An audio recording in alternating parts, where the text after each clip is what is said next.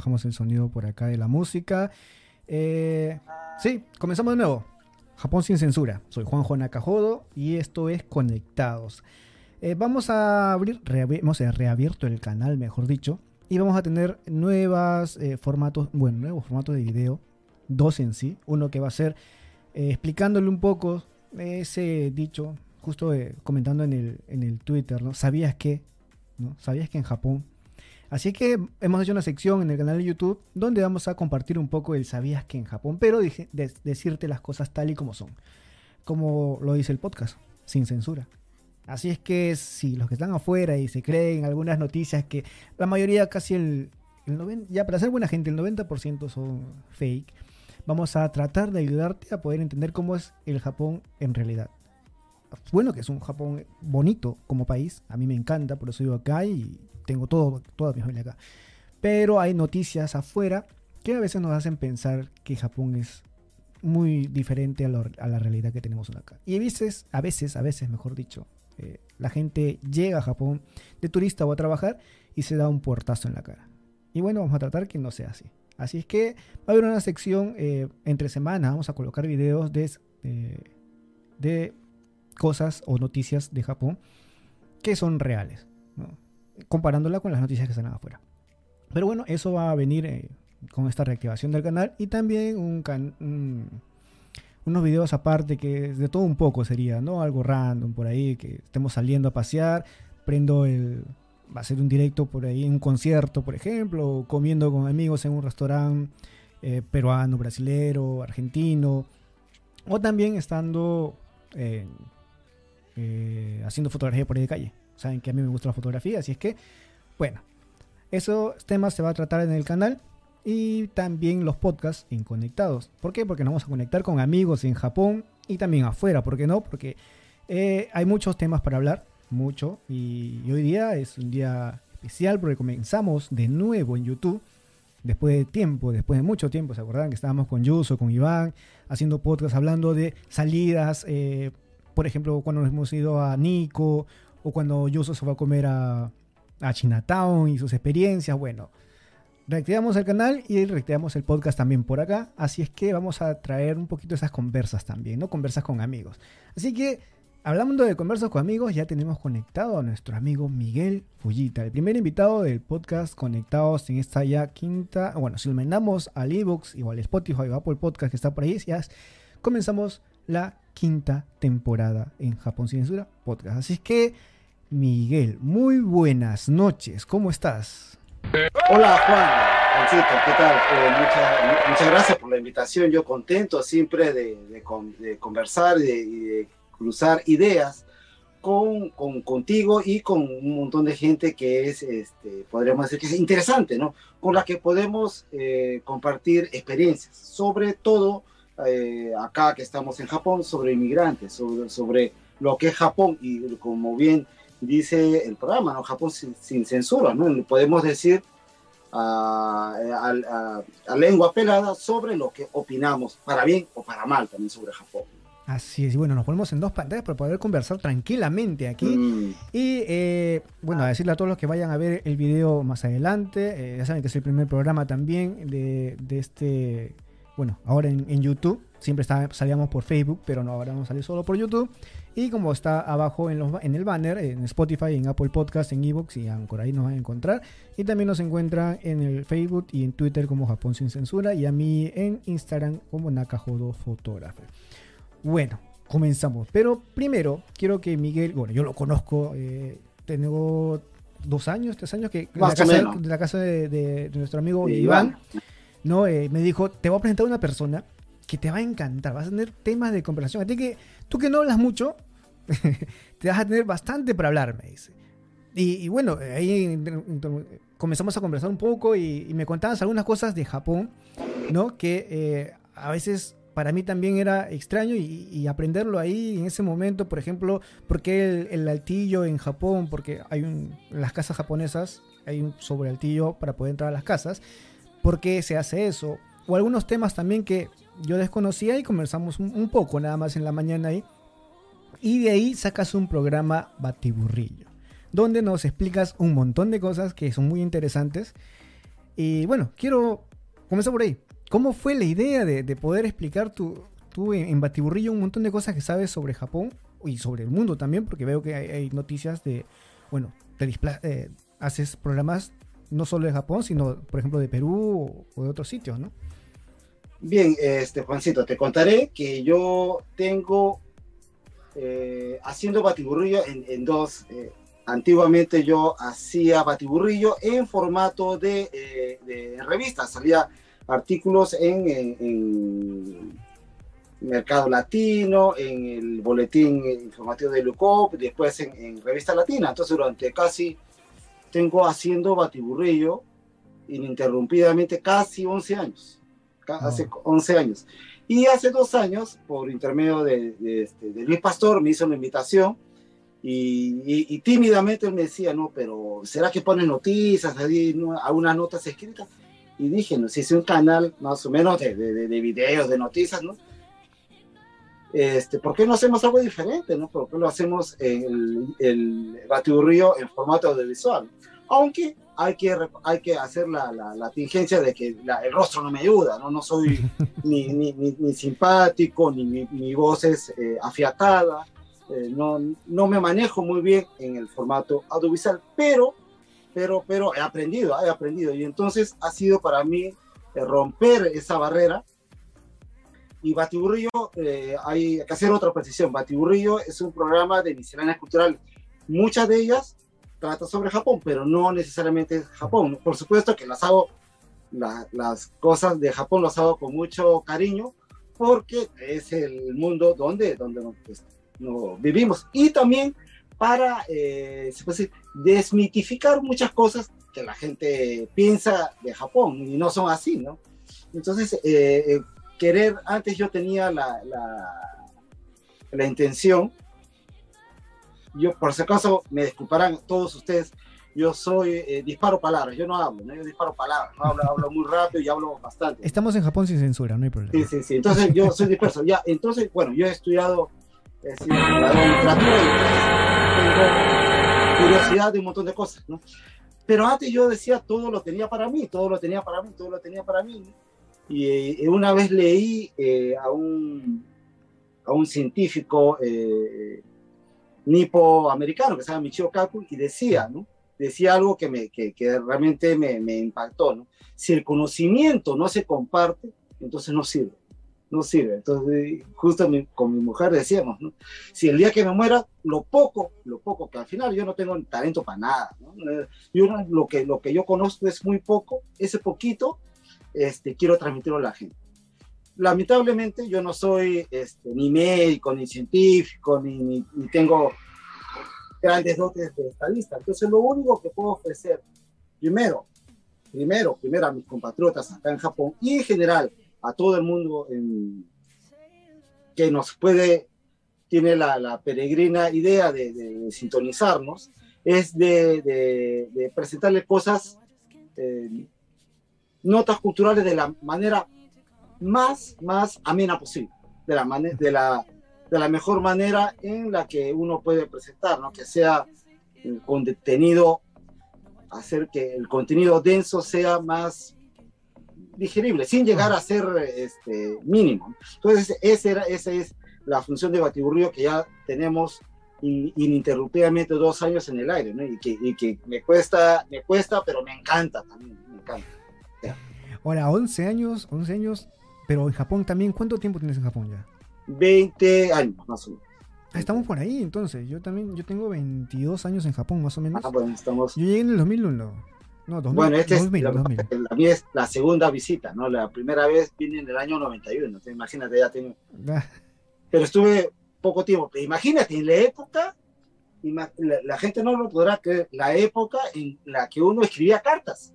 Claro. Yo me acuerdo En que Perú época- mandaba cartas también para acá, para mis padres. Claro, la época, imagínense, este, nuestros hijos ven eso, viejos, están en la prehistoria, ¿no? Este, no, el- el- lo- tú te acuerdas, los, lo- no había nada de lo que es telefonía celular, para nada, ¿no? Uno, las cabinas telefónicas, era todo diferente. El, el diario El Comercio, el único que llegaba en esa época a Perú, a- acá a Japón, llegaba con una semana de anticipación y costaba alrededor de 30 dólares. Y no, y sabes, Imagínate esos tiempos. y sabes lo bueno de, de, ese- de esos tiempos, ¿no? De esos tiempos, porque mis padres están acá del- desde el 90, también están mis padres acá. Eh, lo bueno para mí era que tú tenías que, yo estaba en el colegio y mandar tu- tus notas, ¿no? Para que mis padres vean, mis padres vean, ah, qué Ah. tal me va, ¿no? Entonces yo podía colocar un 16 cuando era un 14 o colocar un 18 cuando era un 15, ¿no?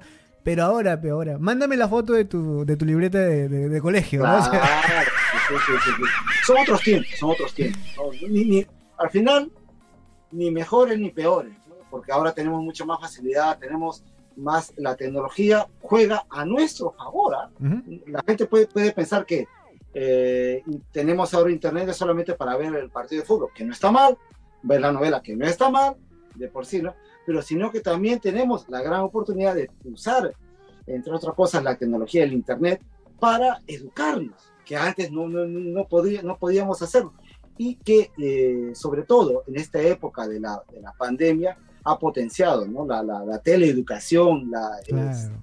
la autoeducación, porque uno también se autoforma, ¿no? Eh, eh, lo que tú, lo que tuvimos mucha gente que se ha formado, incluso yo, por ejemplo, a nivel eh, marketing, un poco a nivel de negocio, me he formado con, con, con, con, herramientas digitales, ¿no? sin necesidad de tener educación presencial. Entonces es genial, ¿no? Es genial, ¿no? Son otras épocas. No, no, aparte de poder estar más conectado con la familia también, mediante ¿no? una llamada de, de Zoom o de WhatsApp, que ahora que puede hacer llamadas, de videollamadas en grupo. Entonces, el grupo de la familia pueden estar conectados eh, en una cena, por ejemplo, ¿no? Pero cada quien en su, en su país. Eh, por ejemplo, como mi, mi familia es en Perú, mi familia en Perú, ¿no? Por, por parte de mi abuelo, a veces hacen reuniones en la casa, porque como somos bastantes, hay bastantes cumpleaños en todos los meses, y uno puede estar virtualmente dentro en el cumpleaños y compartiendo con todos ahí mediante una llamada de WhatsApp en grupo. ¿no? Entonces, eh, eso es lo que nos ayuda ahora la, la tecnología, ¿no? Porque imagínate antes, ¿no? Con tu carta y llegaba para el próximo cumpleaños todavía tu, O tu gastabas mensaje. tu, eras tu, tu tarjeta telefónica y hablando con todo el mundo, ¿no? Pero ahora es mucho más, eh, eh, más tranquilo, más entretenido y aparte hay más, eh, eh, de alguna manera, te ves, ¿no? Te ves. Antes no te veía, pues era solamente la llamada telefónica y basta, ¿no? Entonces, eh, la tecnología ha ayudado, pero también, hasta cierto punto, yo soy un poco crítico también de la, de la tecnología, eh, Juancito, porque nos acerca, pero nos aleja también. ¿no? Porque, entre otras cosas, las noticias, antes leí, veíamos los noticieros, veíamos las noticias, ahora la- las noticias te las inventan, te las inventan, Sí. te las inventan, ¿no? A tanto, tanto de las noticias que nosotros recibimos de Perú, como de las noticias sobre Japón que, que ven en, en el En el- exterior, en ¿no? el Que exterior. son para matarse la risa, ¿no? Por eso, por eso que te digo que eh, te comentaba antes, eh, hemos creado en, en el canal, aparte, son tres bloques, ¿no? Eh, los podcasts que vamos a hacer con amigos, conversando un poco, así como estamos haciendo contigo, eh, conversando cosas de Japón, cosas de la vida, del tiempo que tienes acá. Pero también tenemos ese de eh, ¿Sabías que en Japón? Que va con esas noticias que se inventan afuera y tenemos, bueno, en agenda tengo un montón para poder crear contenido y poder explicarles a todos la realidad que está pasando en Japón. Muchas veces esas noticias son creadas más para, para sabes que ahorita todo, todo se vende por internet y las vistas, los views, todo eso es ganancia. Eh, ya sabes que las noticias reales son muy pocas ahora que se están Mm. viendo en, en este, en este momento, en este tiempo, ¿no?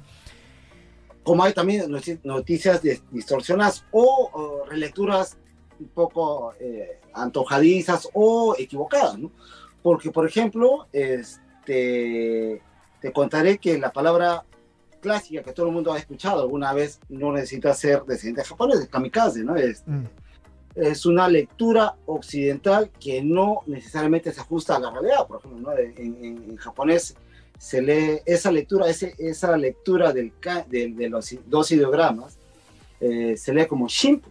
El significado es el mismo, literalmente es el mismo, ¿no? Pero eh, la lectura es totalmente diferente. Es igual, Fujisan, ¿no? el monte Fuji, ¿no?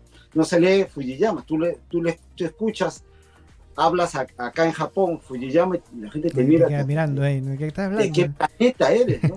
Pero se debe a una equivocación que tampoco es grave, ¿no? Porque es la le- la- una diferente, hay lectura onyomi, eh, kunyomi, entonces, Aparte, por hace- volcán también, el volcán es eh, Kazán. San. Ah, claro, entonces, por ejemplo, pero, pero se crea una, no digamos falsa imagen, porque tampoco es eso, ¿no? Es solamente una ligera equi- equivocación, ¿no? O, o tergiversación, pero que no le quita. Como el de Kamikaze, por ejemplo, y para que todos los que van a escuchar el podcast también. eh, Kamikaze podríamos, a ver, algo fácil. Kami es un dios y Kase es el viento, ¿no? Viento, claro. Dios del viento, podría decirse. Mm, un viento divino, ¿no? Un viento Pero, divino. pero este, se refiere, el, por ejemplo, la, la etimología kamikaze se eh, remonta a la época, había una época que me parece que eran los mongoles, creo que iban a, a, eh, invadir Japón. Y sucedió que eh, hubo una tormenta, una marejada, ¿no? Y que eh, el, el emperador de la época eh, de Japón le achacó esos designios eh, divinos al viento, al viento, que fue una- y entonces que eso que ha, ha protegido Japón, y entonces, de acuerdo a esa a terminología que se resucitó el término para eh, lo- los eh, ataques especiales, que era como se llamaban los, los escuadrones de ataques especiales, como se llamaba oficialmente lo- lo- los escuadrones kamikaze. Claro. Mira, muy buena la referencia que estás contando para poder que la gente pueda tener entender un poco de qué cosa era, eh, era un kamikaze, o a qué, a qué se refería, mejor dicho, en la parte de acá de Japón, no tanto eh, Mm. como nos cuentan la historia ahora, ¿no? Sabes que eh, el que escribe la historia es el que gana la, siempre el que gana la, la guerra, ¿no? Entonces, es muy, muy diferente. Y hablando de eso, de, de- de escribir historia, eh, yo no sé si nos puedes contar un poco también de esto.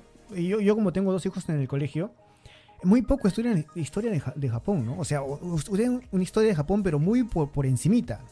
Sí, sí, sí, sí, un poco agua tibia, ¿no? Agua Sí. tibia, ¿no? Ah, Sí. Porque hay bastante agua No. caliente ahí. O sea, se Claro, pueden no, no, quemar. ¿por qué? Porque, por ejemplo, lo que yo tengo entendido es que en Alemania, por ejemplo, es bien rigurosa la historia, no es crítica, ¿no? La historia es bien crítica.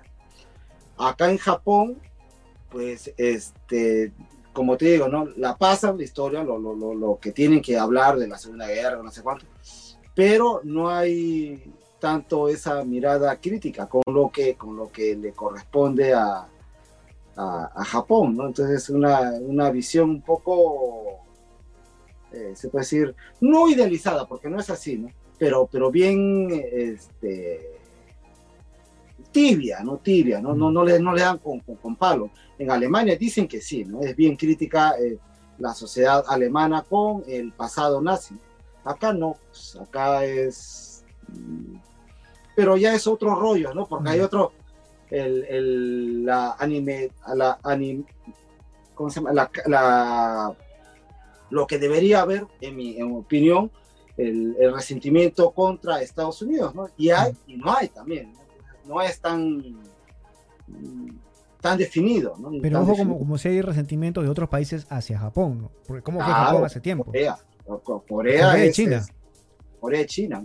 Pero incluso yo creo que más Corea, ¿no? Sí, Porque ha sí. sido bien fuerte, ¿no? Porque incluso es- eh, nuestros amigos sabrán que Corea fue eh, colonia japonesa desde casi 40 años, del año 900 de, de 1905, después producto de la guerra rusa-japonesa, hasta, bueno, terminó la, la Segunda Guerra Mundial. Entonces el resentimiento ha sido muy, muy, muy, muy grande, muy grande. Por supuesto en China también, ¿no? Hicieron, Mm. el que diga que, que re- intente eh, reinventar la historia y maquillarla y decir de, de que Japón fue simplemente... eh, No sé si te, no fue tan... Sí, sí, sí. no sé si te acordarás, no sé si te acordarás también cuando Ucrania lanza un mensaje, creo que no sé si fue en una página web, donde colocaba a los países que eran Ah. Y, y se, se olvidó de Japón. Sí, porque Japón no estaba, estaba metido ahí. Mm. Y Japón justo que estaba ayudándole a Ucrania, ¿no? Creo que es una Mm. relación de países que, que eran muy eh, rojos, para no hablar un tema medio así, eh, muy rojos. Eh, colocó creo que Alemania, Rusia colo- y coloca a Japón también ahí. Y justo Japón se queja porque Japón estaba ayudándole ahora, justo con el tema de la guerra que tenían o la invasión que tenían por parte de Rusia, ¿no? Hacia Ucrania. Pero no tendría por qué, por qué este, enojarse, porque es... eh, Es la uno- historia. uno da- no, y aparte, claro, uno no puedes este, maquillarla, ¿no? No puedes eh, evadirte, no puedes... Tienes, la historia tienes que asumirla. ¿no? Ujú. Si tú no la asumes, nunca este, vas a poder eh, pa- pasar la página. Se va a repetir, ¿no? se va a repetir. Entonces, es terrible, ¿no? Y, lo, y pasa con, con nuestros países, por ejemplo. Sí. Que no hay historia y que ni siquiera hay agua tibia, ni siquiera hay agua tibia en los colegios, hay agua fría porque no, no, no se ve eh, cómo fue la historia del Perú. So- Somos un, como, se, como muchos, es como he escuchado, ¿no? Que un país que no tiene historia porque es- se olvida de la historia. Eh, y seguimos repitiendo lo mismo, lo mismo, lo mismo. Pero, pero- Y además, Juancito, idealizamos la historia. ¿no? Yo me peleé- te voy a decir, yo he discutido con mucha gente ¿no? Eh, que dice que los incas, que no sé cuánto, los incas eran perfectos. O sea, o sea, los incas eran, eran, fue la suma, por ejemplo, la- la- los incas fueron, la, la cultura, la civilización inca fue la, eh, la sumatoria de todas las civilizaciones anteriores. ¿no? Claro. pero no significa que los incas eran eh, lo de ama, ama aquella, ama suya, ¿no? Pues ese es, es- es- más es mito que realidad, ¿no? No es que los incas, ¿acaso tú crees que los incas no eran sanguinarios? Los incas no eran, este, ¿cómo se llama? Cuando conquistaban, no entraban a sangre y fuego, a fuego, ¿no? En esa época no había fuego, ¿no? Pero a sangre y, y hachazo, claro que sí. Entonces, pues, cuando llega, llegaron lo- los españoles, que eran tan conquistadores como los incas. No hay ninguna diferencia, porque para lo- los pueblos dominados por los incas, eh, los, los españoles fueron sus liberadores. Entonces eso no podemos olvidarnos. No era un, no era un, eh, un imperio cohesionado, un imperio que era de las mil maravillas. Uno- un, un imperio, el, el incario era un imperio majestuoso, pero, pero sometido con, bueno, ¿cómo le decían? Ma- Macanas, macanas, Ujú. le decían, con porras. Entonces, un vencido, un conquistador con otro conquistador, pues este, quien ganaba, ganaba a, quien más. ¿no? No, aparte tenía la- la- el apoyo, o sea, uno no sabe mucho de la historia y yo también he escuchado porque con el canal de misterio que tengo he hablado con muchos historiadores y como dices tú, ¿no? La, los, algunos pueblos que eran sometidos por los incas eh, acogieron a, a los españoles también, pues, ¿no? Porque los miraban como sus salvadores, ¿no? Con- Mm. de, de ese, de ese poder que tenía eh, el incanato en ese tiempo, ¿no? Y, y bueno, hay cosas que no se cuentan de la historia, ¿no? Claro. Y, y que son, y, y lo peor es que son muy sensibles, ¿no? Mm. Muy, muy sensibles. Yo por- tengo por acá la, la biografía, por acá, tengo acá la biografía de, de Francisco Pizarro, a mí me, me han dicho, eh, este, tú eres hispanista, no, no, no, no, no, no, no, sino que por ejemplo me gusta eh, ver las dos caras de, de- de- de la, de la historia. La historia no es unívoca, la historia no es a lo que, lo que yo creo, y, y eso va creo que una reflexión para esta época. No significa que lo que no está de acuerdo a lo que yo pienso es mentira. No necesariamente lo que yo digo, lo que yo pienso ha de ser verdad.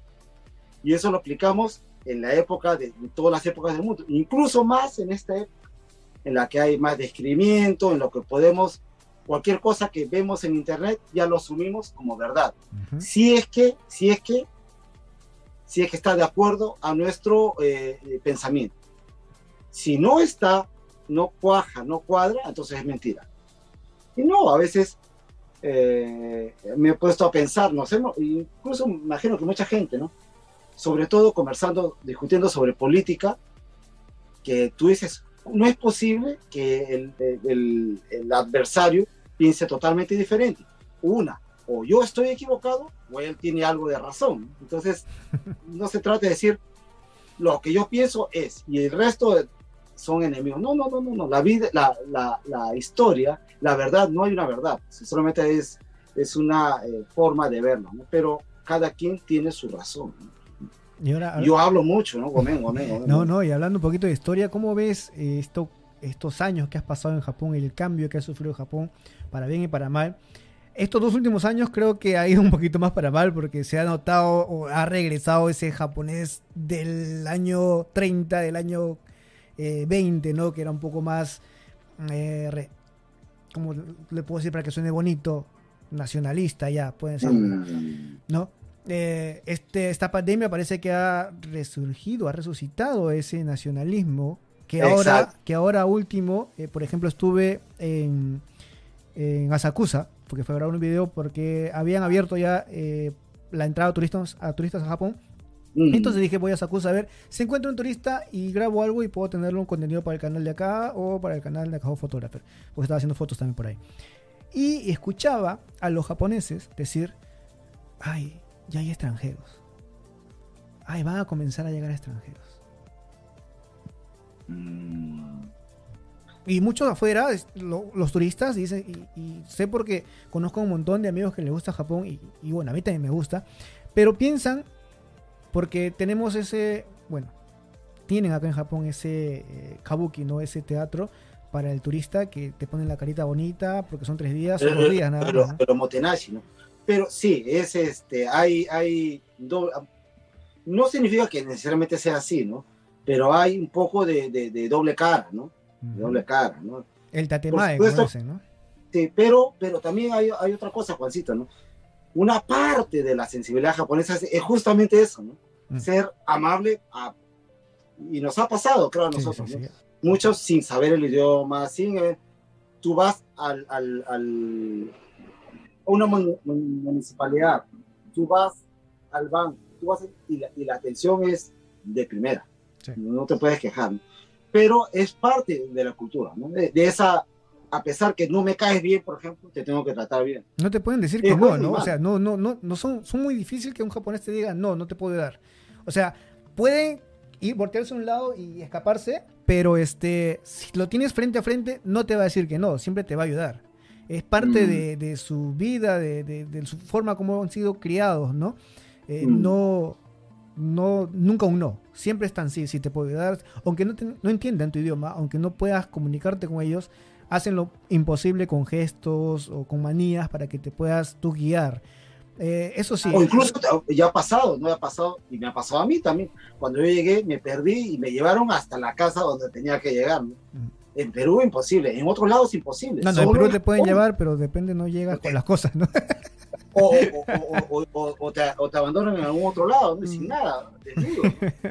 No, no, no, pero. no, pero fuera de broma, fuera de broma, este, en Japón hay esa cordialidad, pero este, entre comillas, creo yo. Mm. Es parte de la cultura. ¿no? Eh, ¿Cómo se dice? Este, eh, Hone y Tatemae, ¿no? Un poco de eso, ¿no? Entonces, hay, hay, mucho, mucho, mucho de eso. Pero independientemente de eso, es una, eh, el servicio, el, el- la, la precisión que tiene el japonés para atender al- al- no solamente al turista, sino a, a lo que acusan, al- es, es ejemplar, ¿eh? ejemplar. Cuando eh, nos ha tocado viajar al extranjero, pues te has dado un contrasolazo ¿ah? con, con, con, con la realidad, ¿no? Cómo te tratan. Cuando regresas en, en Perú, eh, eh, acá en Japón, hasta la policía te trata con amabilidad. sí. La policía te trata con amabilidad, no, no te trata como si fueses ya eh, sospechoso. Por supuesto hay también algunos, algunos casos, uno que otro, pero por lo general el, el trato contra, eh, mejor dicho contra, sino para el, el- el prójimo es ejemplar. En la mayoría de los casos, en la mayoría de los casos, hay, hay, hay bastantes excepciones también, pero a nivel, eh, se puede decir, coloquial, en, lo- en el ambiente eh, Fabril, por ejemplo, en, en, en que no sé cuánto, ahí sí no se ve mucho eso, ¿no? es, es eh, más duro, ¿no? más crudo. ¿no? Entonces, hay, hay, hay otro Japón que es oculto, por ejemplo, para el turista, que no ve. Claro. Todo lo ve bonito, ¿no? No es así tampoco. Entonces, es, eh, para el que vive acá, eh, lo, es otra cosa. No todo es malo y no todo es bueno. Es como, como yo siempre lo digo y siempre lo trato de recalcar en los podcasts que hago. O sea, Japón es como tu país, como el país de cualquiera. Tiene su blanco, su negro y sus grises. O sea, es su, o sea, no todo es servicial, como se ve. También tiene su- sus cositas raras, como todos los países en todo el mundo. O sea, no va a ser Japón la excepción de ser siempre lo mejor que hay en servicio, en todas esas cosas, que sí es así, pero siempre con sus cosas grises por ahí, que no salen Mm. mucho, ah, porque sabemos que de turista tú vienes una semana, dos semanas, pero quédate a ver un año, ¿no? Ya lo ves Ya, diferente. quédate seis meses, nada más. Ya la ves un poquito diferente. Y justo en Twitter, ¿no? Está, ahora estoy interactuando mucho en Twitter y a veces veo comentarios, ¿no? De que personas que han venido a estudiar o a trabajar acá eh, y se dan ese portazo en la cara, ¿no? Como lo dije al comienzo de- del podcast, porque las noticias que hay afuera o lo que uno se re- retroalimenta de noticias de Japón estando afuera, es todo paz y bien, ¿no? Y, cuando llega acá se encuentra con una situación, o sea, ya para vivir, no digo de, de turista, de turista, ya para estar acá, quedarse en Japón a estudiar o a trabajar, es una realidad distinta al venir de paseo. Y muchos de esos eh, se quejan y dicen, no, este, ya me quiero regresar, o que pasa esto, y no es lo que yo pensaba. Eh, hay, hay, de eso ahora último también, eh, de eh, conflictos de japoneses con, con extranjeros. ¿no? Bueno, siempre ha habido en, fábricas, como dices tú. eh, yo también he pasado por eso de ahí, he visto, ¿no? En, en, caixas, en empresas. Pero ahora eh, más en la calle, ¿no? Como que cuando un extranjero pasa, están con la mirada ahí. o la misma policía, siendo serviciales. Una vez me pasé, pasé por este, Akihabara y estaban parando solo extranjeros, ¿no? Pidiendo ¿Pero documentos. por qué? O sea, ah, de- ¿debido a qué? ¿Ha habido Y, y eso es lo que voy yo. Entonces dije, ah, qué raro, ¿no? ¿Por qué extranjeros nomás? Entonces yo estaba con mi hermano haciendo fotos y me voy hasta eh, Odaiba, pero voy por el subterráneo. Saliendo del subterráneo, me paran a mí y a mi hermano. Nos piden documentos. Ah, Nosotros normal entregamos el Menkyo, que ahí está todo, ¿no? La-. El tipo de visa que tienes, todo te sale ahí. Ah, teniendo Menkyo saben que estás viviendo en Japón. Y este, le preguntamos, pero ¿por qué? Y hemos visto, hemos visto en, en Akihabara que están parando también extranjeros y ahora acá nos paran a nosotros. No, que es por seguridad y bla, bla, bla. La policía es muy amable explicándote. Y yo me pongo a pensar, todos los atentados de Japón y todos los atentados que han habido en Japón, el 100% han sido de japoneses, contra japoneses. ¿Por qué siguen desconfiando del extranjero? Mm, Porque es diferente, ¿no? Porque es diferente, ¿no? Lo único, lo único que queda, ¿no? O sea, porque... mm, sí, pues, y, y y es la verdad, los atentados que ha habido, ¿te, acuerdas? Este, Ahora, gente que ahora ha hecho- último, hace dos días, se re- eh, recordó el atentado que hubo en Akihabara de este japonés que estaba con un cuchillo y mató a 12 personas, creo que fue. Mm, ¿no? Cuando en ese tiempo, bueno, ahora de nuevo cierran, cierran la pista y solo es para peatones y este señor salió con un, Ah, claro, ca- claro, con ajá. un machete y, y se llevó el encuentro a 12 personas, ¿no? Fue un japonés. Eh, y, y siguen teniendo la, la duda del extranjero del Waroi. Pero también Japón tiene otra, aparte de eso, tiene otros otros problemas muy, muy, muy grandes, ¿no? Por ejemplo, la, la, la, eh, y que se refleja también a incluso hasta, hasta en los latinos, ¿no? De mucha eh, incomunicación, soledad, este, ¿cómo se llama? Una soltería empedernida, ¿no? De- de- de- del japonés. Entonces tú ves, eh, ves eh, que la, la- incluso creo que la mitad de los de la de la gente que trabaja con uno son este Solteros. solteros ¿no? solteros ¿no? y es un problema crónico con, con- con Japón ¿no? Es- Yo lo ves veo nada más la, la- la estadística de natalidad en Japón. O sea, Uf. uf. Eh, O sea, tienen perdido ya más de 10 años ya, o sea, de, de niños. No hay No hay quien cubra después este ese pago que se le hace A ver. de jubilación.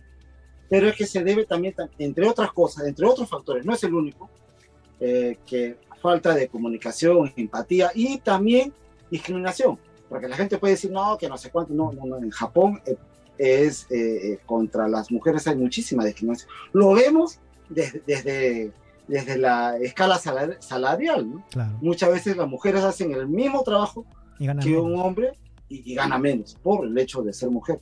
Y en, en- ese es a nivel eh, fábrica, ¿no? Pero en administración pública, en, en sectores mucho más, eh, se puede decir, de a más alto prestigio, prefieren no darle a la mujer porque sabe que la mujer puede salir este, embarazada, puede tener hijos y va a ser este, montaña de desperdicio. Entonces, es, es mucho. Por eso es que muchas mujeres prefieren desarrollar sus carreras, que me parece que es lo correcto, y dejar de ser madre. Ujú. Es una opción válida, válida, válida en esos tiempos. Entonces, todo eso, entre otras cosas, eh, ha hecho que eh, la, los nacimientos en Japón sean cada vez más escasos. ¿no? Cada vez más. Están así, por ejemplo, acá hay noticias de que muchos guarderías cierran, ¿no? porque no hay quien, ¿no?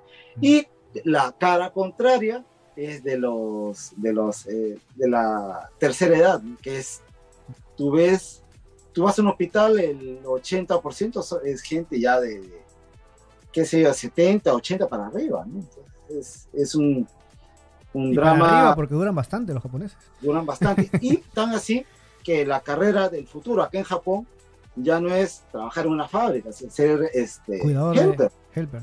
Sí, porque es lo que más va a haber. Es lo que va a haber, lo que, lo que eh, imagínate, trabajar el mercado para eh, trabajar como profesor en una guardería va a ser muchísimo menor que el de eh, eh, cuidador de, de No, y es tanto así que eh, la jubilación, o sea, uno podía jubilarse antes a los 55, después subieron a los 60, ahora 65. Ahora están pensando a 70. ¿Por qué? Porque saben que hay más personas de, de la tercera, bueno, ya tercera, cuarta, quinta, séptima edad, parece, en Japón, que eh, necesitan dinero para poder mantener a todos. Porque ojo que el japonés es que ya a los 60 años o 65 años se jubila y tiene un promedio de vida de 70, 80 años máximo. No, no, un japonés te dura hasta 100, 110 años. Entonces, ¿quién te va a subsidiar todo ese tiempo que están ahí? Y no solamente eso, la jubilación que se recibe acá en Japón, pues este, no te alcanza para vivir, ¿no?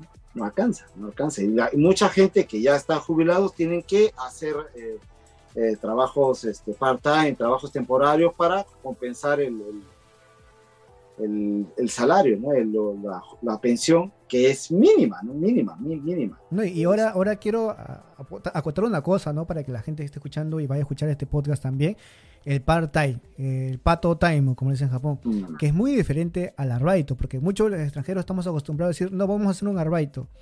Y yo justo conversando con un amigo que tiene, bueno, estudia en la universidad acá y tiene un montón de conocimiento de Japón, eh, el arbaito solo se refiere para los jóvenes, para los muchachos de Coco, para ellos es un arbaito. Por una persona normal, ya adulta, eh, se le tiene que decir eh, pato time. Solo que eh, estamos acostumbrados a siempre decirle arbaito, porque es lo que más común que escuchamos y está escrito ahí en, en, en los carteles de, Ajá, de las arubaito. tiendas. Arubaito. ¿Tú sabes de dónde viene la palabra arbaito? ¿Sabes de dónde viene? No, no, no, no. A ver. Del alemán. Del alemán. Por eso que se escribe en katakana entonces. No, no, no, no, no, no, independientemente de eso, sino a- a- para Arbaito significa trabajo. No, sabía. No, eh, como en Japón tienen la costumbre de cualquier palabra extranjera se escribe en katakana y Ah, arbaito siempre lo encuentras en No katakana. me equivoco, en, en alemán es Arbeit, pero significa eh, exactamente trabajo. lo mismo, ¿no? trabajo.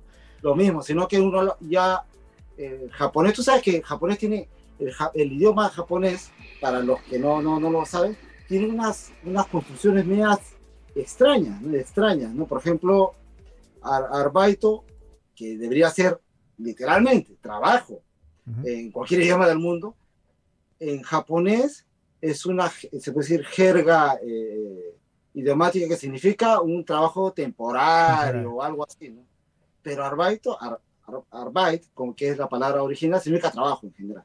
Y Japón tiene esa costumbre rara de poner hacer mezclas, ¿no? Por ejemplo, el pasocón significa eh, personal computer, pero lo ponen pasocón. Eh, este, smartphone, smartphone, ¿eh? este, que es smartphone, pero lo, hacen una... Una combinación, un mix. ¿no? Unas combinaciones raras que solamente lo entienden los japoneses. Y su inglés ni hablar, ¿no? Que también Ah, no, solo los. Claro. O, por ejemplo, otra cosa que, que imagina, a veces hasta es preocupante, ¿no? Que el, el extranjero que vive acá en Japón usa, por ejemplo, muchas cosas y no sabe qué cosa significa. ¿no? Por ejemplo, eh, en tu zona no, no hay, ¿no? Por ejemplo, en las, desde Tokio hasta Nagoya está, está la, la Kosokudoro, ¿no? La, la, la autopista de alta velocidad, ¿no? Claro. la, la Tomei, ¿no? La gente piensa que Tomei, que es el nombre de la autopista, piensa que Tomei es, es el nombre, de es el, el- el tipo de autopista. Y la Tomei es solamente un nombre de esa cierta autopista que tramo significa nada más. Sí, pero ¿qué significa? ¿Qué significa Tomei, no? To, de Tokio, y Mei, eh, que es la otra lectura en Nagoya. Eso significa. Mm. Eso significa. No es que es el nombre del tipo de, de- de avenida. La gente, pi- no, he escuchado gente dice, yo he estado en, en Nagano y agarré la, la, la Tomei. Pero en, en Nagano no es Tomei, ¿no? En, en Nagano hay la Chuo, ¿no? La, la que se va para, este, La central, mejor dicho. Claro, la que se va para la Hokuriku, ¿no? Se va para, para, para, para, el, para el mar de Japón, ¿no?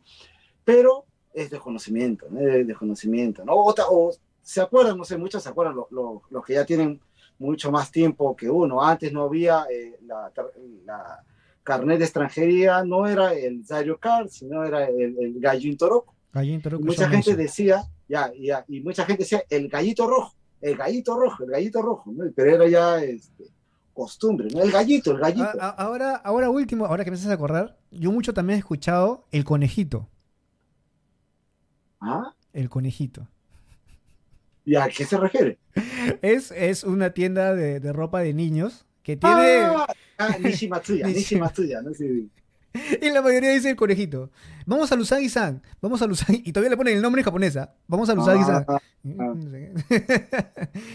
y también, a eso también viene otra cosa, ¿no? Que, este, que creo que no todos, pero muchos de los extranjeros, sobre todo la inmigración VIP eh, acá en Japón ha sido generalmente peruanos y de brasileros. Ujú. ¿No? Eh, Y este, digo porque hemos venido ya con, de frente ya con muchos con visa, ¿no? Pero nos hemos quedado en zona de confort, ¿no? nos hemos quedado en zona de confort, reclamamos siempre, generalmente, los que más reclaman en una fábrica son los, son los peruanos o los brasileños. Sí. Se creen ya lo, un poco más, se creen lo- lo- los dueños, ¿no? Y entonces, este, y pierden, pierden, pierden eh, puntos frente a, a la nueva masa de extranjeros, ¿no? Como que ahora ya no somos ya la mayoría, sino vienen eh, los vietnamitas, vienen los, los de, este, de los del, el- ¿qué más? De Pakistán, vienen de, de, Los de filipinos. Birmania, sí, sí, sí, de otros países, y, y tú ya te has dado cuenta, nosotros ya no somos mayoría, ¿eh?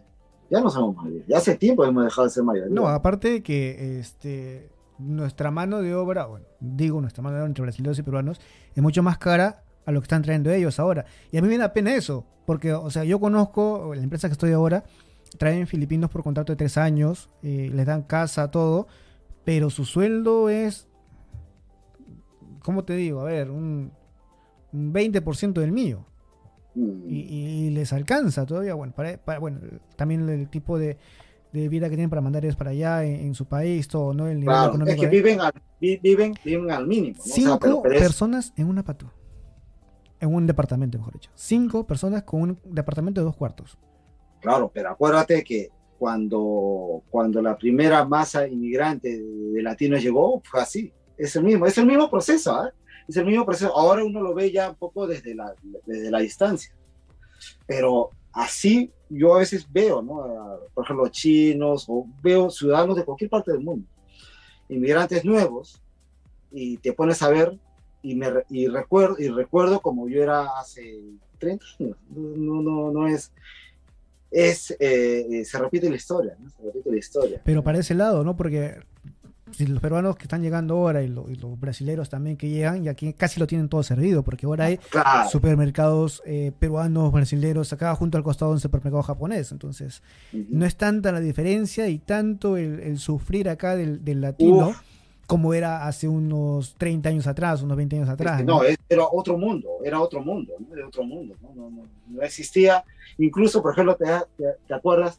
Las señalizaciones en, en- en- en- caracteres romanos eran, eran mínimas, no había mucho. No. Había, pero poco. Había, n- mínimo. O sea, si tú te quieres ir a, en tren a Tokio, tenías que irte a. a- Con ma- con mapita. Y eso, el mapita que tiene que hacértelo tu mamá, que ya más o menos sabía leer kanji, ¿no? Porque. de- de hacer el norikai de aquí para allá, de aquí para allá, pues no te perdías. Mm. Pero ahora todo está más. Y por último, ahora ni eso. Ahora con el celular está todo. Aquí, quiero llegar de, de Kumagaya, de Kumagaya a Tokio y ya está. Hasta el precio incluso, te dice. no, incluso hasta norikai te, te sale. ¿no? Mm. Entonces es una otra época, ¿no? Eh, diferente, es menos romántica de repente, pero mucho más eh, llevadera también para, para la gente que quiere progresar.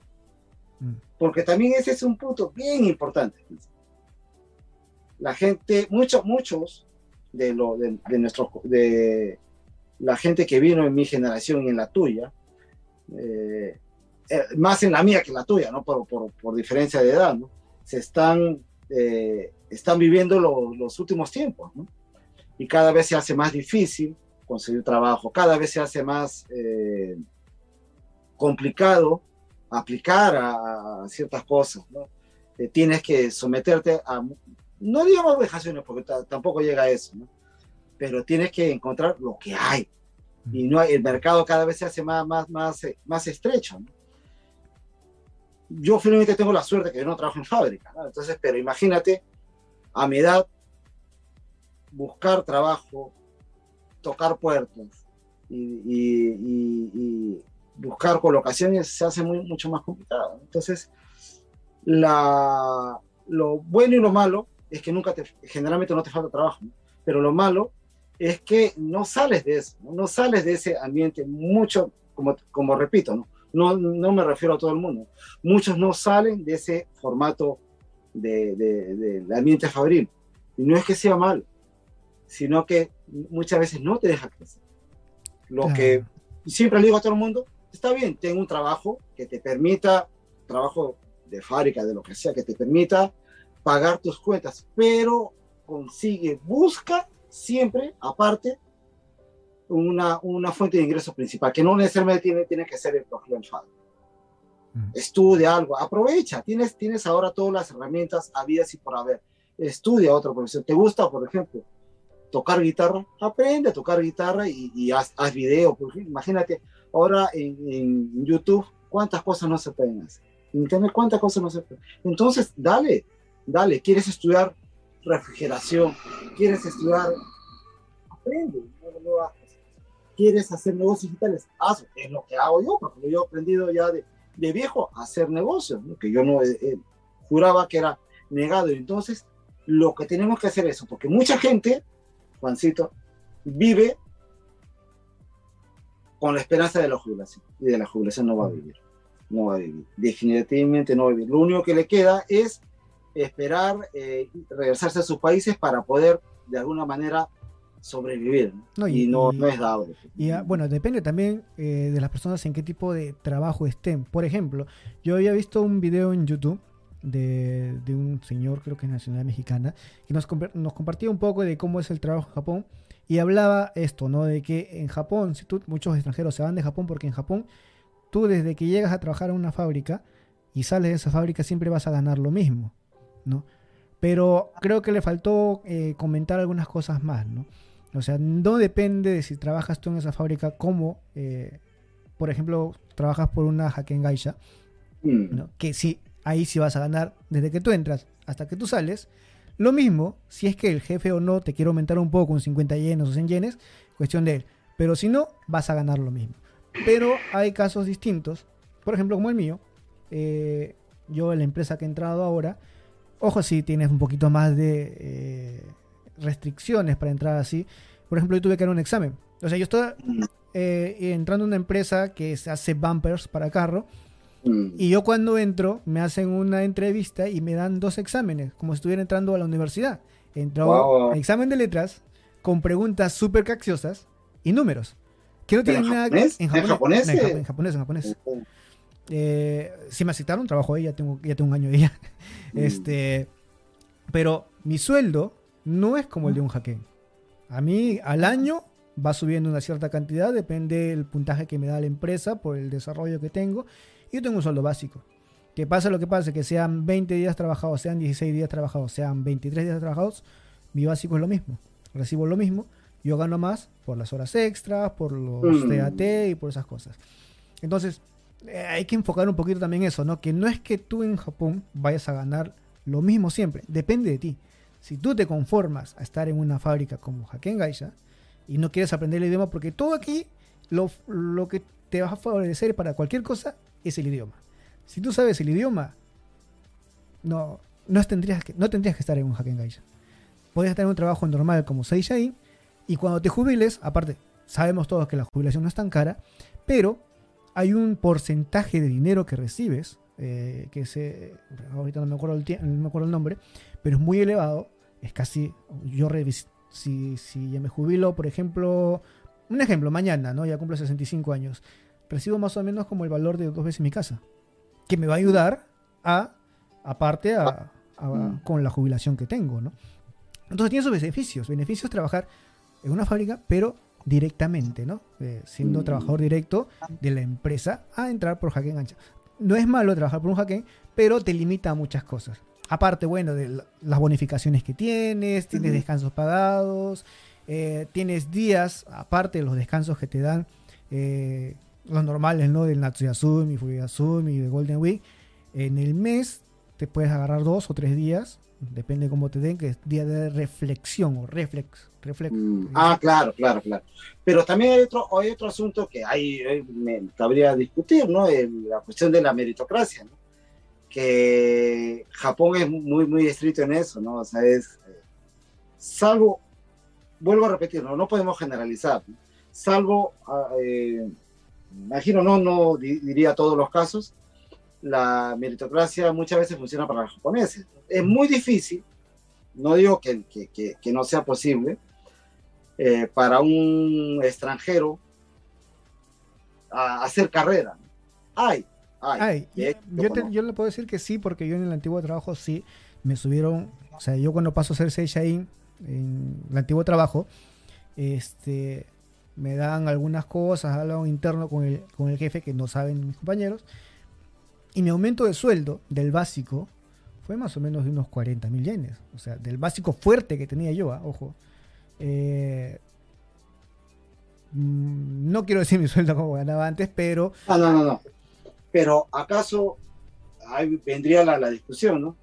Había la, la posibilidad de hacer carrera ahí. si es que me... ah, bueno, la, la fábrica cerró y, y me mandaron a otro sitio, no quise ir, por eso Mm. renuncié, pero sí podía haber eh, subido. Mm, pero no, no es lo, lo, lo, lo usual, ¿no? Lo usual no es lo usual, no es usual. lo usual. No es lo usual porque ahora en el trabajo que estoy ahora, es que, eh, como digo, como dije hace un rato, el nacionalismo acá es muy fuerte. Y siempre, eh, aunque el japonés esté hasta las patas que no sepa hacer nada, siempre lo van a conservar y van a subir, subir, subir. Por ejemplo, no estoy yo, eh, ahora, ahora en la nueva empresa, hay dos encargados que, ah, si tú lo miras y dices, pero este está en ese puesto, ¿por qué? Y no es que tiene más tiempo en la empresa. Pero, o sea, no, sabe No. hacer nada. O sea, mm, está perdido, pero, pero ¿por qué es este, por ejemplo, ¿por qué es Carichó? No, es que tiene este, ese es lo más antiguo de acá. Eh, No hay, no hay una. No hay me- meritocracia No hay meritocracia aquí porque hay personas que, japoneses, que si son bien inteligentes, bien astutos, pero por tener menos tiempo en la empresa, todavía no pueden llegar a ese cargo. Claro. Y este señor, por, por el, el tiempo de servicio que tiene. Así no sepa ni, ni, ni, amarrarse los zapatos. Sí. Mm. Sí, sí, sí, pues bueno, pues hay mucho, hay mucho de eso, ¿no? Hay mucho de eso y, y- y lo vemos, creo que en, en- en todos los estatus, en, todo- en to- en todos los, en todos los lados vemos. Entonces, sí, pues es algo con lo que Japón tendría eh, que, que- que lidiar. Pero es muy difícil, ¿no? Porque Japón es, Japón es un país que ha estado mirándose, mirándose al ombligo durante mucho, mucho tiempo. Y, y, y, lo peor de todo es que le ha ido bien así, ¿no? para bien o para mal le ha ido, le, ido, le ido, Japón ha crecido gracias muchas veces a esa mirada interior que ha tenido, esa coraza que tenido. Y no creo, salvo que ahora los tiempos están cambiando, que, que, que mude su, su, su, forma de, de pensar. Yo creo que por eso es que cuando escuché esa frase de, ah, ya extranjeros en Japón, este, le choca un poco porque ellos no sienten que el turismo haya bajado tanto, porque ahora en el Golden Week que yo salí y que no había extranjeros, eh, porque no, o sea, extranjeros hay, los que vivimos acá, pero turistas, las calles abarratadas, ¿ah? o sea, yo fui a Kawagoe y no se podía ni caminar. O sea, yo estuve en Kioto, en Kioto estaba lleno, ¿ah? ¿eh? Entonces, no sienten tanto la pegada entre comillas, porque bueno, algunos locales sí, porque de lunes a viernes eh, hay poca gente, esto, pero en las vacaciones eh, estaba full. Está, uh, re, por ejemplo, estaba en, en, un concierto en Tokyo Dome, bueno, entra concierto, estuve afuera, y no se podía ni caminar. O sea, la gente mm. llenecito el, el, Tokyo Dome, la parte de afuera, los juegos, todo. Ahí justo he subido un video en la cajón de Photographer en, en, el canal de YouTube, eh, cómo por fuera y cómo era antes de un concierto. Y, y no se sentía eso de que, uy, falta turistas acá. O sea, no, o sea, ellos mismos sienten que no, ¿no? Eh, entonces yo creo que por eso vienen esos comentarios, eh, no digo... Xenofobos, ¿no? no, no, no, sino que es lo que sienten, ¿no? O sea, no... no mm. y, y, si abren, o bueno, ya abrieron la entrada a Japón, le vas a quitar ese pequeño espacio que tienen para salir ellos, ¿no? Porque antes mm. yo sí escuchaba cuando iba con amigos, eh, un video a Tokio Disney con, con, compañeros de la empresa y todos me dicen, ay, colas, tantas colas. Y Japón es un país que predominan las colas para cualquier lado. Sí, para todas, colas para todos, ¿no? Y, ya sabes, abriendo las fronteras vas a tener más tiempo haciendo colas. Entonces, yo creo que por ahí va, no va por xenofobia, sino va porque, o sea, le estás quitando su espacio, ¿no? Mm, yo, por ejemplo, ya un poco cambiando de tema, ¿no? Una, estamos hablando un poco de, Japón, de lo que hay yo una recomendación para todos los jóvenes, ya lo, la primera generación de, de, nuestros hijos ya están mayores. ¿no? Desde mi punto de vista, el, el, el, ser extranjero o hijo de extranjero es, una, eh, es algo bueno y algo malo. Algo bueno es que tienes la posibilidad de manejar tranquilamente dos culturas. Una, la que has mamado en, en, con, con con, con, tu mamá, con tu, con tu, el, con el, en el hogar, y el otro es el, el idioma de, de, de, instrucción, que es el japonés. Si tú combinas perfectamente lo, las dos, los dos lados, el japonés por un lado y el, y el español o el que sea, ¿no? Porque no solamente hablamos español, hablamos portugués, el que sea, ¿no? Puedes tener mayores, mayores en un mundo tan competitivo como el de ahora, tener mayores opciones de poder escalar, de, de, de tener mayor mérito. Si un, uno de nuestros hijos que solamente habla japonés, lo pones al lado de un chico, hijo, un japonés 100%, ¿a quién crees que la fábrica escogería? Al japonés.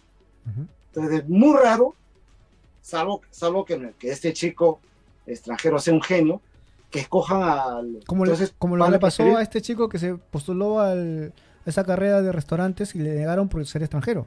Y el chico mm. había estudiado acá.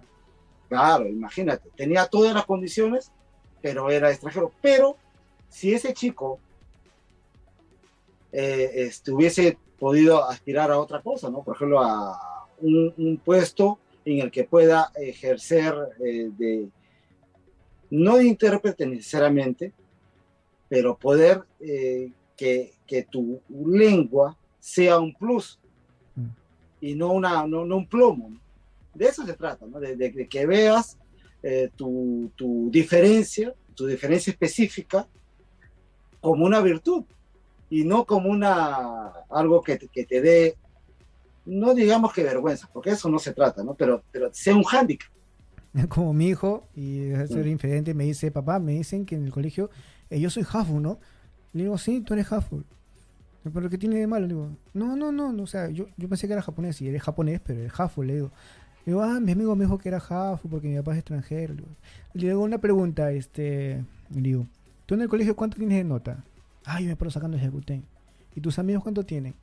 Ah, yo soy el que saca mayor nota, mis. Entonces está tu plus, pues tú eres jafu porque tienes más inteligencia de afuera que los mismos que están acá adentro. y como que cambió su zona. Tienes un plus, le digo. O sea, no es malo ser un jafu, no es malo. Sino que yo voy a esto que en Japón le ponen nombre para todo, ¿no? Por ejemplo, Mm. mi esposa, hija de japoneses, viene a Japón, nació, nació en extranjero, este, viene acá, habla con la profesora y la profesora dice, sí, soy japonesa, pero, o sea, como estoy, nací en extranjero, no sé hablar muy bien en japonés. Ah, tú eres Nikkei. No, soy japonesa. No, no, tú eres Nikkei. o sea, no aceptan que, que pueda ser hijo de japonés viviendo afuera, sea un japonés. Eh, por Mm. ejemplo, también eh, un hijo de, como en mi caso, ¿no? Eh, un jafu, mi hijo. Dice, ah, no soy japonés. No, no eres japonés, eres jafu. O sea, no, no sé si no quieren o no les gusta. Por ejemplo, ya mi hijo que sea nacionalidad peruana, y yo voy a Perú con mi hijo y me dice, yo soy peruano. Ah, sí, sí eres peruano. O sea, de frente, ¿no? No es que, no, o tú, sea, tú- claro, tú no eres peruano. No, hay tú- discusión, no hay discusión posible. Pero acá sí, acá o te nacionalizas, igual no eres japonés, eh, eres japonés, naces afuera del país, no eres japonés, tienes que ser nacido en Japón, con papá mamá en japonés para que te digan que eres japonés. Ah, hay una, eh, espérate, ¿cómo se llama? Me parece que Yusangi es una, una- un término eh, eh, latín que significa el, el, eh, ¿cómo decir? el derecho de la sangre. En el caso de, solo en el caso, entre otras cosas, Japón y Alemania, fíjate las similitudes que hay entre, entre, entre Japón y Alemania. Son los únicos, casi los únicos, de los que yo conozco, países del mundo, en, lo que, en, en los que los ciudadanos no, no, no usan el, este, el ay, ¿cómo se- no, ahora no me acuerdo, fíjate, no me acuerdo, ahora, el derecho de la, de la tierra. Tú naces en, en Perú, tú eres peruano, ¿no? tú naces en Estados Unidos, eres, eres, eres, Americano. eres, este, americano. Tú naces, bueno, ni, americano, no, norteamericano, Norteamer- ¿no? norteamericano. ya, tú naces en, en- en Londres, en Inglaterra, tú eres inglés, ¿no? Pero tú naces en Japón o naces en Alemania y no tienes el derecho de sangre, sangre de, de ¿cómo se llama? Por, por consanguinidad japonés, no eres japonés. salvo que, que te nacionalices, ¿no? O en el caso de Alemania, ¿no? O en el caso que ya eh, sea ¿no? el papá o la, o la mamá japonesa, eh, ya con regañadientes dicen ya eres japonés, pero no, eres jafu. pero Pero, sí, no, y encima, encima, y si eres, te llegas a, a nacionalizar, eres un japonés de segunda, porque no, no te ven igual, ¿no?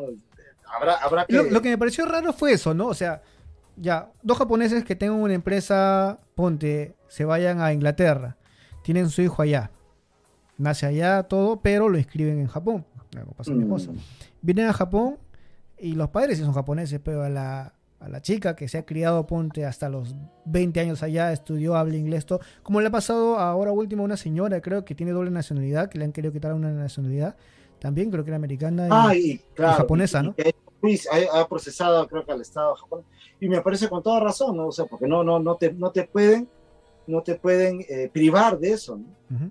Es parte de tu, de tu identidad, ¿no? Mm. Pero como digo, eh, si bien esta, esta hombre o mujer que, que ha estudiado fuera, siendo de padres japoneses, para la sociedad no eres japonés.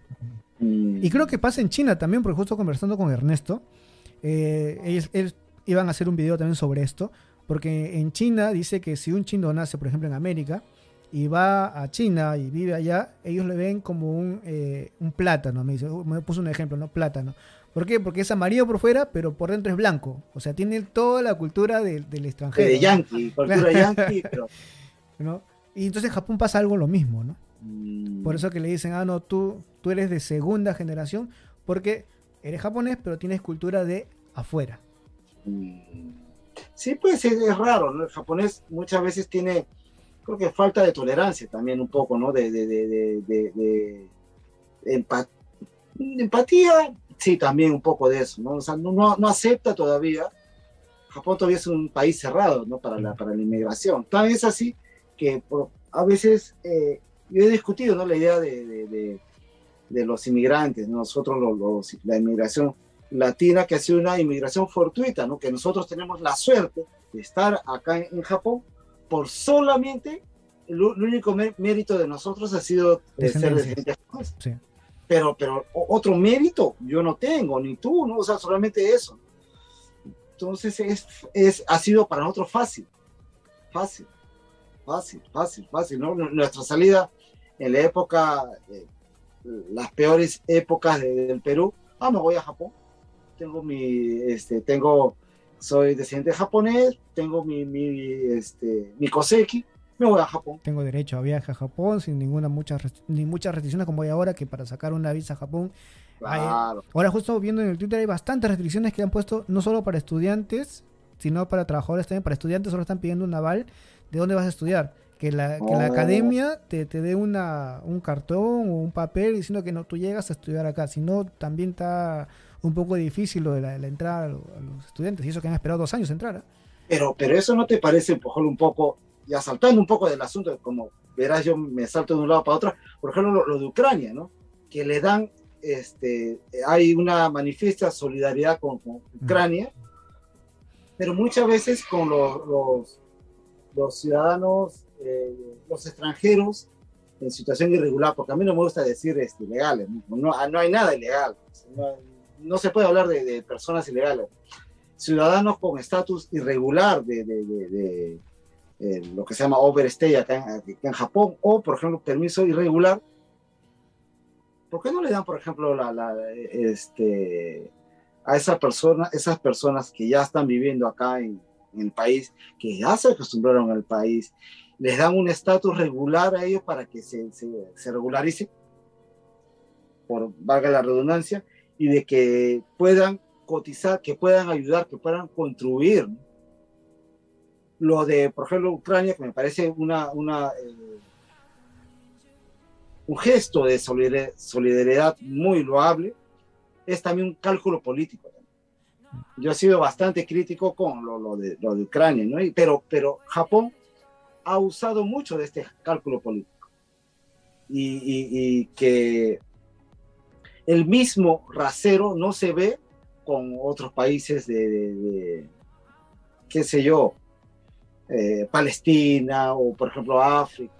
Con Ucrania sí, porque Ucrania estaba, estaba eh, es enemigo de, Rusia. No, y eso que eh, están aceptando ucranianos que no tienen ninguna unión sanguínea con Japón. Por ejemplo, tengo un caso de un amigo que eh, quería traer a su, hij- a su hija, a hija, o sea, no una vecina, ni, ni una prima, ni una tía, no, no, su hija, que su hija había estado acá estudiando. Y por tema X se va a Perú, eh, por la pandemia no hay vuelos a Japón, no solo podían entrar japoneses, se le vence la visa ya. ¿ya? Se le vence la visa, entonces ella quiere renovar, eh, sacar una visa porque renta y todo ya por la pandemia y los vuelos que no, o sea, no tanto por los vuelos, sino que Japón no había permitido que nadie entre. Mm. Solo podían regresar japoneses. Pierde todo. Quiere sacar su visa de nuevo para venir a Japón y es menor de edad y le niegan la visa. Eh, su papá, su papá la quiere traer porque no se va a quedar sola allá. Está su mamá acá y sus hermanas acá, ella habiendo estudiado acá también, ¿ah? habiendo estudiado acá. Entonces le dicen, no, es que ven, voy a ir para seguir est- mis estudios. Y le estaban pidiendo ahora solicitud para ver dónde vas a estudiar.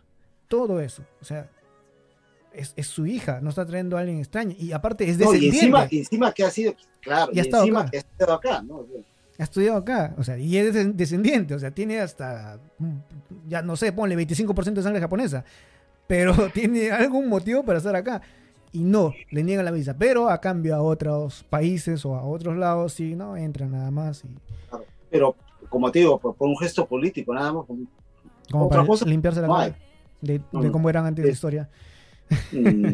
o, o también de, de, de, ¿cómo se llama? De ser, eh, ¿cómo se llama? Hacerle la, la, la, la, la camita a Rusia, por un lado, y congraciarse con Estados Unidos. Porque también es eso, ¿eh? hay mucho de esto de cálculo político, nada más, nada, nada más, ¿no? Este, creo que en ese sentido Japón hace un político, no me acuerdo quién, decía que Japón era un gigante económico, pero un gigante, un enano político. Entonces, Japón, a pesar de todo el poder que ha tenido, siempre ha sido eh, eh, eh, una triste comparsa de, de- de- de Estados Unidos. ¿no? Mm. Chicheñó, ¿no? Que Estados Unidos le decía, haz esto y, o sea, como Koizumi, el primer ministro Koizumi decía, ¿cómo no le voy a hacer caso a Estados Unidos? ¿Pero por qué? O sea, ¿por qué? No, hay que un poco independizarse un poco de Estados Unidos, ¿no? Estados Unidos es, ya no era lo que, lo- lo- ya no es lo que era antes. Al menos vemos lo que pasa en Okinawa con la gente que no Ah, quiere pues, la base y un montón de cosas, ¿no? O sea, pero se lo han ganado también ellos, o sea, las cosas que se han hecho en Okinawa, si, si Ah, se entera sí. todo el mundo, entonces, a pulso, a pulso, ¿ah? a pulso. ¿ah? mm, Entonces, e- es esa, la, esa, imagínate esa doble moral que en, en territorio estadounidense, en, en territorio, por ejemplo, okinawense, eh, crean una especie de ex- extraterritorialidad, ¿no? Imagínate que un marín puede hacer lo que se da la gana, puede, puede hacer atropello y medio, pero la jurisdicción es, es norteamericana. ¿no? Ina- es inaceptable desde, desde- cualquier punto de vista. Pero eh, Japón, la- las autoridades japonesas son genuflexas, ¿no? Se agachan, ¿no? caballeros, ¿qué vamos a hacer? no? Una cosa así. sí. Bueno, Cosas políticas, ¿no? bueno, Miguel, ha estado muy, muy buena la conversa y el podcast más o menos una horita, hora y poco iba a, a durar, pero sé que hay muchas para, muchos temas para conversar. Uf, imagínate, acá se quedas hasta la madrugada. Así que estás invitado para el próximo a, a ver si nos damos algún tiempo y hablar de algunos temas también importantes, como hay algunos mitos, no sé si sean verdad, y quiero ver eh, uno, uno chiquito ahorita para, para ver si nos puedes contar si sabías de esto de acá. ¿Es cierto que, que los primeros inmigrantes acá en Japón comían este atún de gato? Te voy a decir que no, incluso sí, sí, sí, te- y te digo de, de- de- buena fuente, yo recuerdo, mira, yo vine en el año 91, cuando re- recién la masa migratoria, la explosión llegó en el 89, 89, 90, 91. Yo, yo fui parte de, de uno de esos, justo terminado la universidad en esa época, y vine, y, y sí, pero era por totalmente des- desconocimiento, ¿no? Este, y la gente iba a comprar latas de atún, y lo primero que se acercaba, es que en, en Perú no existe eso, la sección de, de, de, de mascotas, ¿no? Entonces agarraba, agarraban y, este, y sí, yo, yo- yo he visto gente que ha comido atún de gato, incluso, fíjate qué curioso, ¿no? Eh, acá lo- la ropa interior japonesa es curiosísima, ¿no? Sí. es como si fuesen lo- lo- lo- los shorts de Perú, ¿no? Los pantalones cortos de Perú. Yo he visto amigos míos, las primeras épocas se ponían eso, lo- lo- lo- los boxers, ¿ya? Que, que se estilaban aquí, lo usaban para salir a la calle, como si fuese una, este, era, era para reírse. Yo tenía un amigo que lo usaba para ir a la playa. Claro, también, ¿no? Y miraban, ¿qué? O si no, por ejemplo, ¿no te ha pasado en las estaciones? eh, no faltaba el, el pícaro que le, le- le gastaba broma al que recién venía de, de Perú, ¿no? Decía, oye, ahí viene el tren, levanta la mano para que te, te va a hacer caso y va a parar, una cosa así, ¿no? Eh, eh, curiosidades de, de, de- de- de- de esa época que ya no, ya no va a regresar, ¿no? Ya no va a regresar. Sería bueno hacer un, programa y, quiero este, a ver, invitarte de nuevo para poder hablar de curiosidades de Japón, porque es muy interesante. Porque hay varias. Por ejemplo, el, el mito ese del, de los tachos de basura. ¿Por qué no hay tachos en basura en Japón? Y no es porque Japón todos sean tan eh, cuidadosos, limpios, que agarran la basura y se lo llevan a su casa. No, era por, por el ataque de, que, que hubo en Tokio, que fue en los tachos de basura donde ocultaron las bombas. Entonces, Claro, por eso que no hay tachos de basuras en Tokio. No es porque acá tengan una costumbre de no botar la basura al, al piso y que se la llevan a su casa. No, no. Es por eso. Y por eso que ahora lo- hay tachos sí en las estaciones, pero son transparentes. Claro, claro, para ver el interior. Incluso, por ejemplo, hay, hay este, cada vez es menos, uno menos, una, hay menos, este, ¿cómo se llama? Posibilidad, incluso, por ejemplo, de, de, de, de- de que la basura, ponerla en, en, tacho, eh, esconderlo de alguna manera en artefactos explosivos o de dudosa procedencia en, depósitos de, basura. ¿no? Entonces, procuran también, es una medida también mm, de alguna manera efectiva, efectiva, ¿no? Porque si no, imagina, cual- cual- cualquiera pone cualquier cosa en, en- en los gomibacos de, de- de- de una estación y imagínate, puede, puede pasar o cualquier cosa. Es una medida preventiva bien interesante. Sí, también, así que- no es tan- No es tanto porque sean los japoneses tan limpios y aseados y muy buena onda para llevarse el gomi- O la la basura a su casa, ¿no? que me preguntaban eh, que por qué habían espejos en las calles en Japón. Porque la explicación es lógica, ¿no? O sea, porque no hay veredas, ¿no? No, pero y, y- y, este y ese, y esa cosa, ¿por qué hay espejos en todas las esquinas? Por un motivo muy simple, no hay veredas y, y si tú sales tienes que tener espacio ángulo, ¿no? Para ver Claro. si viene. Entonces, curiosidades que, que el que el que vive acá en, en Japón lo ve como usual, ¿no? Ya nos hemos acostumbrado a eso. Pero, Pero- no saben, no saben por qué están ¿Por puestos. qué? ¿Por qué hacen? ¿Por qué hacen? Entonces, este, hay un montón de cosas para, para hacer. Sino que, como te digo, creo que como uno ya vive acá muchos años, lo tomo como algo natural, como algo natural. Y no es tan natural, ¿no? Sí, no es tan tan- no es natural y hay un montón de cosas que son para explicar. Y bueno, lo dejamos para el, para el próximo programa. Entonces, un gusto haberte tenido acá esta, esta noche de Japón, viernes por la noche ya, 9 y 18. Y antes, antes de terminar, este, Juancito, ¿no? Este, quería invitarlos a todos ustedes, si tienen, si hacen la, me hacen la diferencia, ¿no? Invitarlos a que, eh, cosa más que, si tienen a bien, visitarme en, en mi página de, de- tengo mi canal de YouTube, ¿no? En, en, en- más, es Batiburrillo canal, es eh, mi programa Batiburrillo y es el que eh, ayudamos siempre, procuramos eh, tener misceláneas culturales para todo el mundo. Así es, Miguelito. Vamos a dejar la descripción de tu canal aquí Así, abajo en la caja de más, descripciones. otra cosa más, A antes, ver, antes que me vaya. ¿no? Este, Dejamos en pantalla entonces para que puedas sí, entre otras cosas, yo también eh, escribo. Soy, como le- les contaba, yo, yo soy graduado en literatura y tengo. Oh, perdón, disculpe, se me está cayendo todo, todo el armario. Eh, este, algún día voy a hacer un podcast o, por ejemplo, una, una masterclass, eh, cómo hacer un libro. Esta es la reedición de, un- de- de mi, de mi libro, de mi libro. Este es un- el libro, la, la- la edición número uno fue editada en España, gracias a una, una, a una eh, subsidiaria de Amazon. Entonces me ha costado, saben, para que, para que, para los que son descreídos, el libro me costó cero yenes, cero yenes. Y se imprime en todos los mercados donde estamos. Y sale eh, se- y se distribuye a nivel local. Entonces, este, y, y las ganancias son muy buenas, muy interesantes. Entonces, es una experiencia alucinante. Uno es, podríamos decir, autopublicación. Wow. A ver si a ver un día nos, nos haces una masterclass ahí en tu, en tu canal de YouTube. O, y también te invitamos acá para que nos puedas explicar un poco más ¿no? del, del tema de cómo es escribir, repartir también por todo el mundo, porque ya, eh, en Amazon podemos Eh, encontrar... Tú no te encargas eso, pues, tú no te encargas. Tú, lo, tú lo, lo único que haces, Juancito, es poner la data en, en la, en la eh, se puede decir, en la plataforma. La, ni siquiera de. Ya, eh, sí, y tú lo recreas y, y, y la data, por ejemplo, en Amazon, qué sé yo, este Marte, por ejemplo. Te dice, ya, yo quiero el libro de fulano de tal, pa, y te lo imprimen, te lo imprimen, es un ejemplar para ti. nada más. Pero Claro. loco, loco. Entonces es algo interesante y espero que, bueno, ya para terminar, muchas gracias Juancito, me he divertido. Bueno, he hablado a, a, a mis anchas en, en tu, en tu programa y te he invadido, te he invadido, discúlpame, te he invadido. ¿no?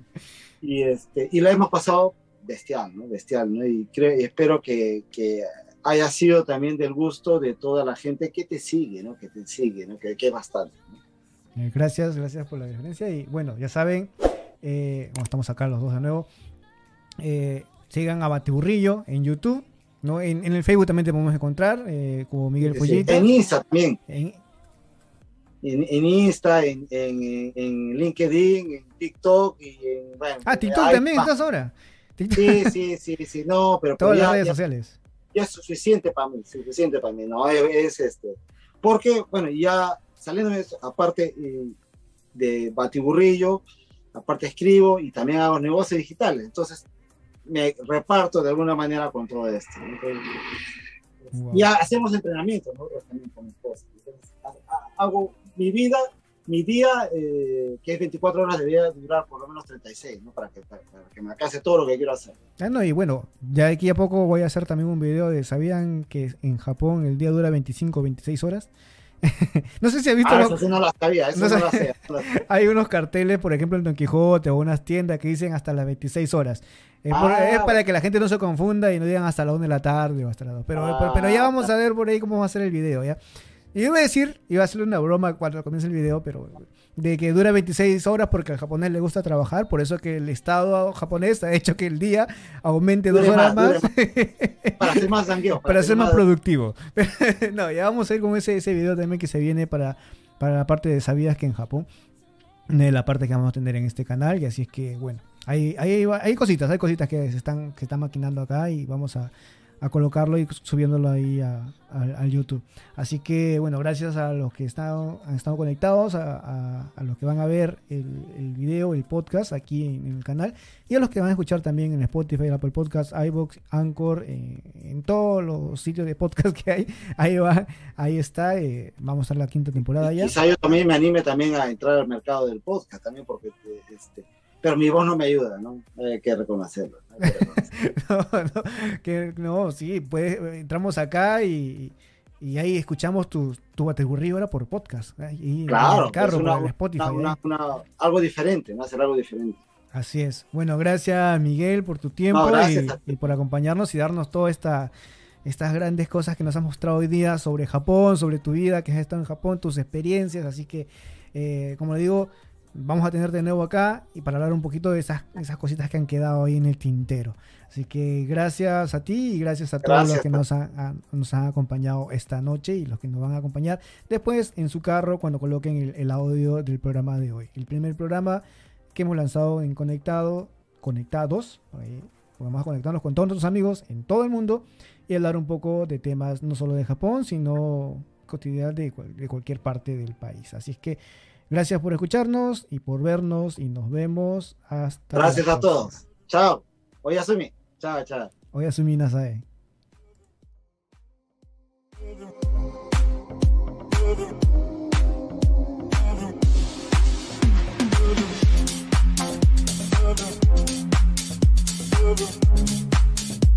You